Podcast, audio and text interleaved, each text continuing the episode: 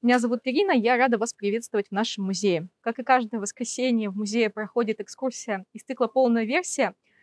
Продолжительностью 20-30 минут эта экскурсия рассказывает какую-то конкретную историю о предмете или о событии. Сегодня в фокусе нашего внимания оказывается паспорт. Несколько слов мы расскажем о нем. Начну с вопроса. Поднимите, пожалуйста, руку те, кто сегодня пришел в Ельцин-центр с паспортом. Действительно, это такой документ, идентифицирующий нашу личность, подтверждающий, что мы — это мы. И часто к паспорту складывается такое особое отношение, а, некое трепетное, важное, уважительное. И сегодня мы будем говорить об этом, о том, как документ влияет на самоощущение человека, на его сознание. И э, хочу привести фразу Булгакова «Нет документа, нет человека», которая в полной мере э, характеризует одно обстоятельство. Человек современной культурной сфере существует постольку, поскольку он зафиксирован в различного рода документах. А, идентифицирующие документы, как паспорт, существовали в разное время, а, бытовали в разном виде. А цель была одна – это учет населения и контроль за его передвижением как в пределах российской территории, так и за ее э, за рубежом. А, определенной точкой отчета в законодательной фиксации паспорта как документа а, становится 17 век, когда было принято соборное уложение 1649 года. Тогда ну, законодательно было прописано необходимое требование удостоверения личности. И тогда же бытовали так называемые проезжие грамоты, а, которые выдавались приезжающим иноземным купцам, контролировали их передвижение по российскому государству – и также проезжие грамоты работали наоборот. Выдавались выезжающим из российского государства а, с целью торговых или иных промыслов. В следующем 17 веке эта система усложняется, развивается, и связано это с указами Петра I. Появляется само слово «паспорт» и «паспорт» как документ. А, при Петре I паспортная система облегчала сбор подати и осуществление рекрутской повинности – Заниматься паспортом э, и паспортной системе было поручено полиции. И э, вся эта система должна была обеспечить порядок, спокойствие в государстве и гарантировать учет над населением, его передвижением. Э, в XIX веке появляется устав о паспортах и беглых, и самое важное его правило гласило, что никто не может отлучаться от своего места жительства без определенного узаконенного вида или паспорта. А, в том же XIX веке появляются печатные паспорта вместо рукописных. А, для чего это было принято? А, чтобы предотвратить появление фальшивых паспортов и уменьшить бегство крестьян, случавшееся в то время. Появились первые паспортные столы, их называли адресные конторы. Первые появились в 1809 году в Санкт-Петербурге, следом в 1816 году уже в Москве. Эта система развивалась и ужесточалась к концу XIX века, когда а, появилось положение о видах на жительство и началась выдача новых по формату документов. А, вид на жительство удостоверял личность, а, прописывались место и время рождения. Вид на жительство должен был следить за перемещением жителей и обеспечивал их учет. А, положение 1895 года разделило все население условно на две категории. В первую вошли а, дворяне, офицеры, а, почетные граждане, купцы, им выдавали паспорт бессрочно. А во вторую попали мещане, ремесленники, сельские обыватели, то есть категории податных сословий. И они получали паспорт на ограниченное количество времени, на год и на пять, по ним платили налоговые сборы концу XIX века э, паспорт приобретает современный вид книжицы. Сейчас я вам покажу несколько. Вот перед нами подобные зеленые листки, они оформляются в книжицу в связи с тем, что э, количество информации увеличивается, которое нужно фиксировать. Хорошо?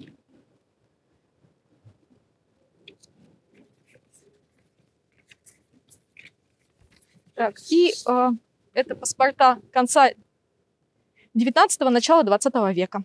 Хорошо.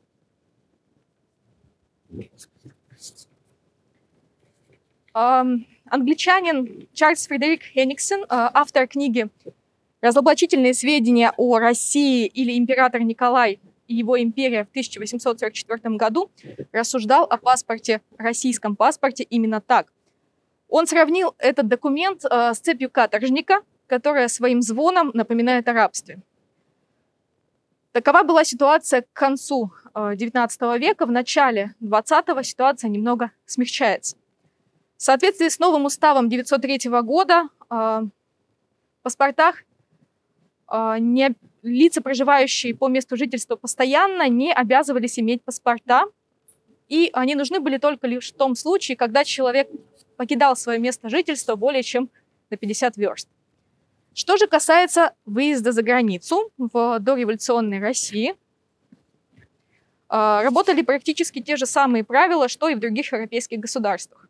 Можно было выехать, получить заграничный паспорт. А, конечно, все это под контролем государства. Все так существовало в такой системе до самого важного момента в нашей истории, до 1917 года, когда происходит коренной слом старой системы. И с приходом большевиков паспортная система а, объявлена наследием проклятого прошлого, объявлена орудием закрепощения и надругательством над населением. Отказывается от паспортной системы совсем, а, заменить ее должна была новая трудовая книжка, принятая в 1918 году. Именно трудовая книжка обозначила характер взаимоотношений между человеком и государством. Это новый трудовой характер. Естественно, она призывала к всеобщим трудовой повинности и вместе с тем удостоверяла личность. Но если вернуться к этим событиям, к началу 20 века, что происходит в стране и в мире во многом? А, разрушение паспортной системы пришлось на то время, когда динамика передвижения масс была огромной, была наиболее высокой. Крушение Российской империи – революционные события, мировая гражданская война. Все это вызывало большое передвижение масс по территории страны и не только, а, вело к а, увеличению количества эмигрантов и беженцев. Понятно, что трудовая книжка не могла регулировать эти взаимоотношения, она не охватывала все стороны жизни человека, поэтому правительство большевиков понимало необходимость в той или иной степени паспортной системы. И они пошли на пути создания нового документа. А, в январе 1924 года появляется первое удостоверение личности. Секундочку. Вот так выглядит обложка этого документа. А, это практически воспроизведение до революционной паспортной книжки. Хорошо. А, что этот документ а, содержал? Здесь указывались имя, фамилия, отчество, дата и место рождения, а, род занятий, место жительства, отношение к воинской и семейной категориям. Это удостоверение выдавалось сроком на три года и, казалось бы, было решением проблемы контроля над населением, но это удостоверение не было обязательным. Его выдавали по желанию, и за неимением его или утрату не следовал штраф, либо какое-либо другое наказание. Понятно, что э, функционировать, работать как надо, это удостоверение не могло. Завершением работы над паспортной системой становится э, новое положение, принятое в декабре 1932 года. И именно тогда рождается советский паспорт. Первый советский паспорт мы с вами видим в витрине. Что указывалось в этой книге? Уже э, упоминаемые имя, фамилия, отчество, дата, место рождения. Э, что важно, указывались национальность, социальное положение, постоянное место жительства. И в этом паспорте, его отличительная особенность, делали специальные отметки разного рода характера. Эти особые отметки превращали паспорт а, в такой живой документ, который постоянно отражал социальный статус владельца вместе с его изменением. А, для улучшения идентификации в советский паспорт с 1937 года вводятся фотокарточки и уже становится постоянным элементом паспорта. Детей вписывали, да. Что важно в этом документе, его выдавали а, всем достигшим 16 лет, кто относился к а, городскому населению, не лишенных гражданских прав. Ну, кроме военнослужащих, они шли по отдельной э, категории. Была большая категория, был, большой список категорий, кто был лишен советского паспорта. В ним относились лица, не связанные с производством, не связанные с полезной трудовой деятельностью, естественно, кулаки, раскулаченные спецпереселенцы, лица, прибывшие в, из других регионов в этот город, в этот паспортный режим, служители религиозных культов, лица, лишенные избирательных прав, лица, отбывшие в сроки лишения, в местах срока лишения свободы, в ссылках, высылках и так далее. Перебежчики из других государств, кроме политзаключенных. Все эти люди были лишены а, как такового паспорта. Получается, что советский паспорт был сильно связан с а, предоставлением избирательных прав и с институтом прописки, институтом места жительства. В чем была главная необходимость паспорта? Почему большевики пришли к необходимости его принятия? Дело в том, что помимо всех этих перечисленных событий начала 20 века, э, далее следуют э, процессы раскулачивания, коллективизации, которые приводят к массовому притоку сельских жителей в город в поисках лучшей жизни. И э, чтобы контролировать потоки, одной из систем, принятых в это время, становится паспортная система. Ее задачей было прекращение притока а, крупнейшие города, спасающегося от голода сельского населения. А, и вторая задача – это очищение городов от социально чуждых элементов. Получить паспорт, именно этот советский паспорт, могли люди только с приемлемым социальным статусом, что его и отличало от предыдущих э, идентификационных документов. У сильных, неблагонадежных или тогда, как тогда называли, пораженных в правах, паспорт отбирался. Он а, становился знаком принадлежности к определенному социальному слою, особой категории, а, давал возможность проживать в местности паспортного режима. А, все не, не имеющие паспорта подлежали выселению в короткие сроки. Таким образом, за эти короткие сроки из Москвы население Москвы уменьшилось почти на 600 человек, а население Ленинграда почти на 300. Получается, паспорт советский паспорт во многом имел большее значение, чем его владелец, чем сама личность, которую он удостоверял. А, существует множество свидетельств, что лишившись паспорта, человек буквально выпадал из а, социальной реальности. А, нельзя было устроиться на работу, нельзя было вступить в брак, поставить ребенка на учет в детский садик или в школу, умереть как положено и даже совершать такие, казалось бы, обыденные действия, как зарегистрироваться в библиотеке или получить почтовую бандероль. А, паспорт оказывался необходим во всех а, случаях контакта со сферой официального, даже при получении других документов. А, поскольку каждый раз человеку требовалось подтверждать, что он именно тот гражданин, за которого себя выдает. Наличие паспорта делало человека таким же, как и все. Отношение к паспорту в Советском Союзе у каждого было разное. Следующий шаг в развитии паспортной системы – это 1974 год, точка отсчета.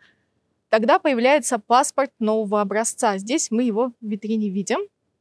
Существенно отличается от предыдущего, не только внешним видом. Остановимся на нем чуть подробнее. Этот паспорт начали выдавать всем гражданам, достигшим 16 лет, проживающим в городах, поселках, совхозах. Таким образом, паспортизация становится всеобщей. Этот паспорт был бессрочным, а, то есть не имел срока давности, а для фиксации различных возрастных изменений в паспорт вклеивались две фотокарточки. Как вы помните, когда человек молодой, в 25 лет, и когда он уже более зрелый, в 45 лет. Пас паспорта у многих сохраняются до сих пор. Что исчезает из содержания, это социальное положение. Здесь его нет. А, несколько слов о внешнем виде паспорта. Мы видим, как он существенно изменяется, да, даже меняется его обложка. А, мы говорим о паспорте как о документе, который э, идентифицирует личность, и на авторитет этого документа влияет все. Размер, цвет бумаги, а, количество страниц, различная дополнительная информация, степени защиты. А, Все это нам говорит, что перед нами документ, содержащий определенную важную и защищенную информацию. А, как я уже говорила, что с 1937 года вводятся фотокарточки, цвет паспорт меняет несколько раз. Первый паспорт образца 1932 года и впоследствии 1935 имеет серо-зеленую тканевую обложку. Черным цветом нанесены э, символы и знаки, герб России и слово «паспорт» на восьми языках. А с 54 по 74 год паспорт также меняет свой вид. Он становится темно-зеленый.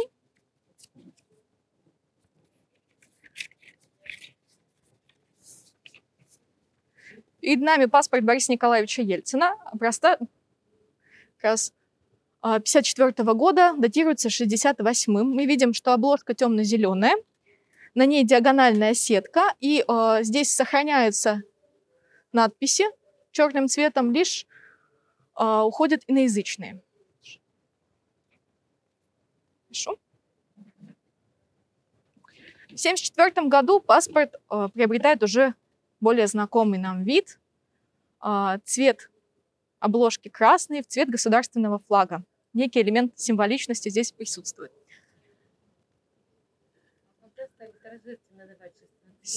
Секундочку.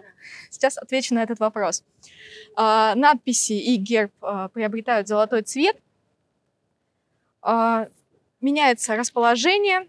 И а, что важно, над этим внешним видом, над дизайном этого паспорта работал Игорь Крылков, художник госзнака – тот человек, который разрабатывал и создавал современные денежные купюры.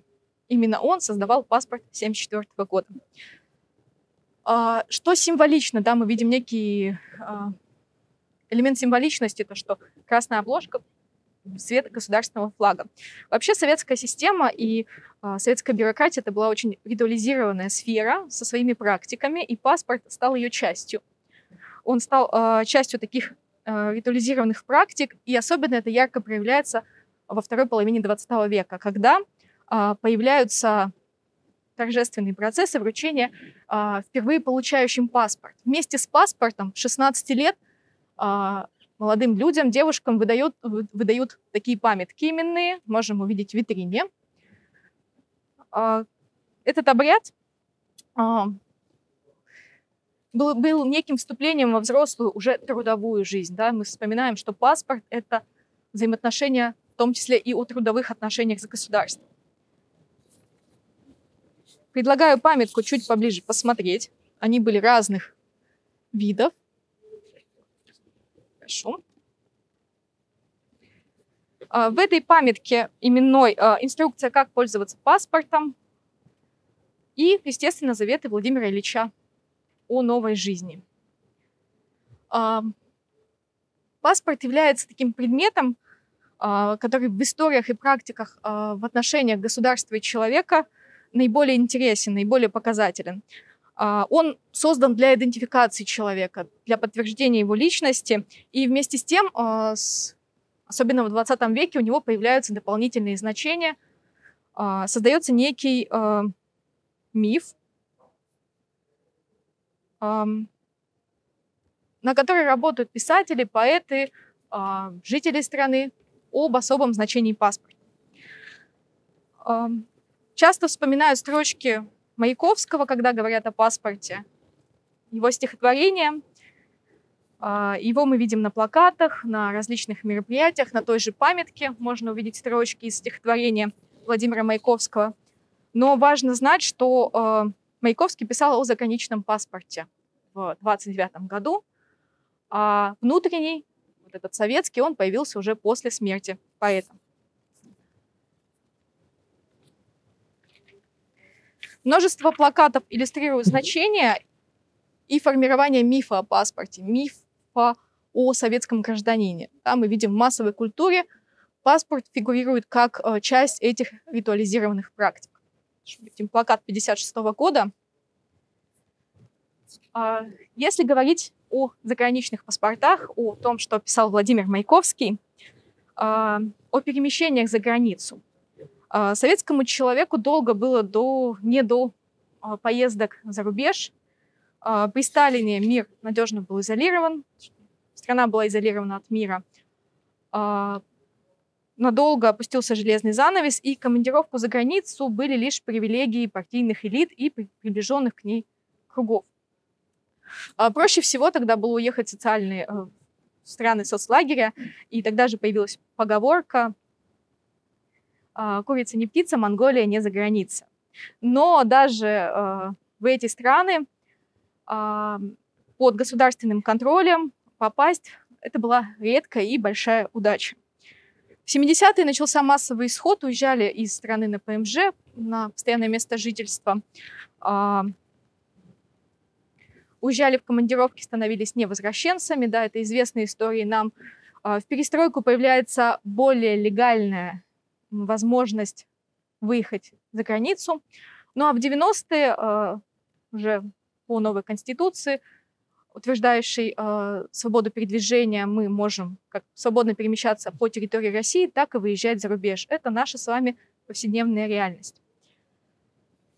Э, поговорим мы с вами о таком феномене, секундочку, как российский паспорт. Но перед тем, как о нем говорить, хочу вам показать заграничный паспорт 90-х. Тоже некий такой э, документ, который бытовал в 90-е, но относился к эпохи Советского Союза. Хорошо, можете поближе посмотреть.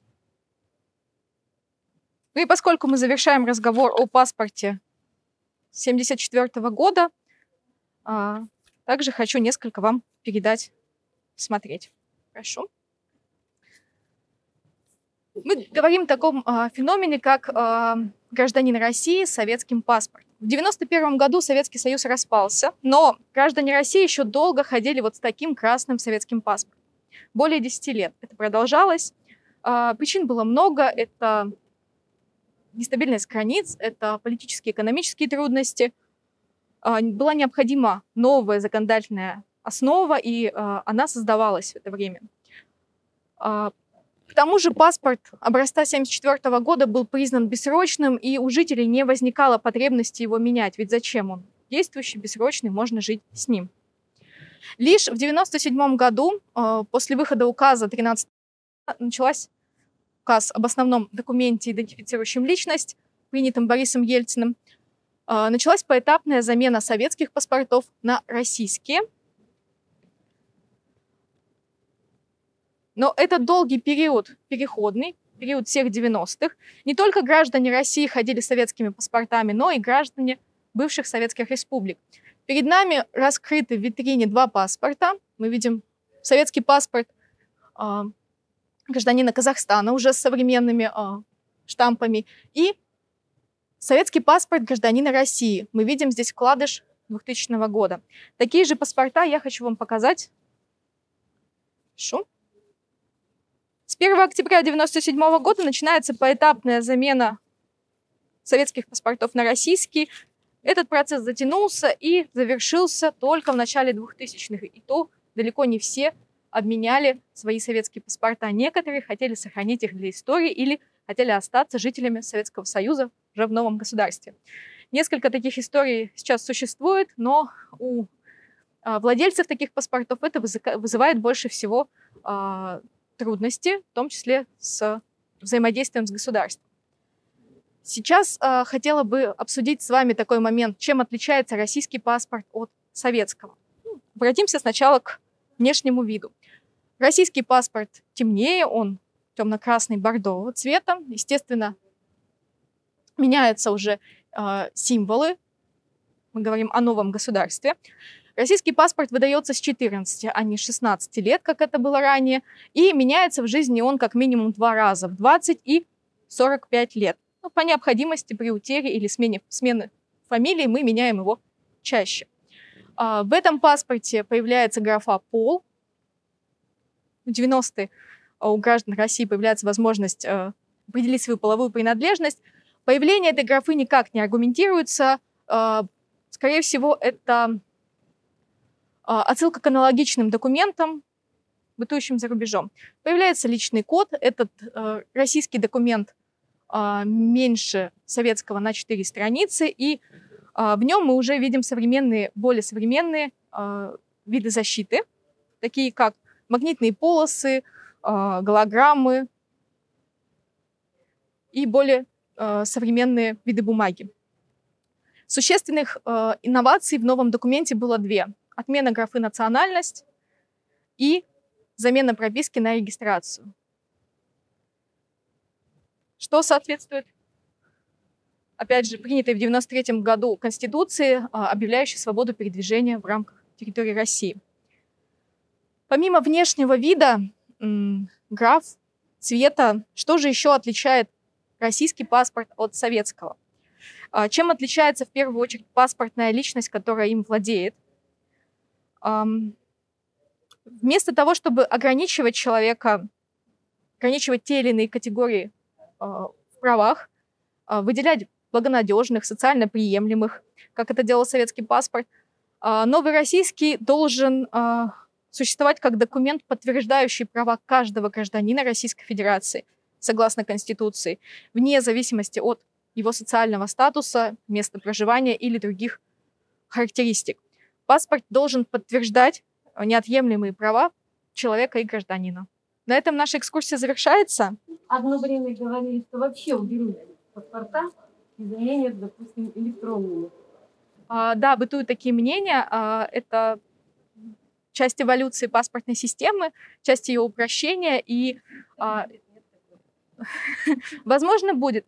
Следующий этап – это, наверное, соответствие российского паспорта загранпаспорту, то есть биометрические, вот биометрических данных, да. А, скорее всего, паспорт будет более похож на наш загранпаспорт с использованием... Да, да, да. Но... Возможно, а, впоследствии будет э, идентификационная карточка или какой-то код, по которому эта система будет работать а, более просто, более легко, более стабильно. Еще вопросы? Вкладки на языках э, отличных от русского в советском паспорте, они были всегда во всех, во всех 14 республиках, в паспорте Советского Союза, который выдавался в России, понятно, там только на русском, а вот в казахском там было что-то... Нет, здесь ставились печати. Но вообще все советские паспорта, они были в республиках, они, были дубли... они дублировались на языки республик. Да, да, да, а внутри. В российских автономных республиках или там в Татарстане где-нибудь еще никакого дубляжа не было? Нет. А сейчас у каждого республики свой, да, паспорт? Свой паспорт, да. Спасибо за внимание. Спасибо. Всего доброго.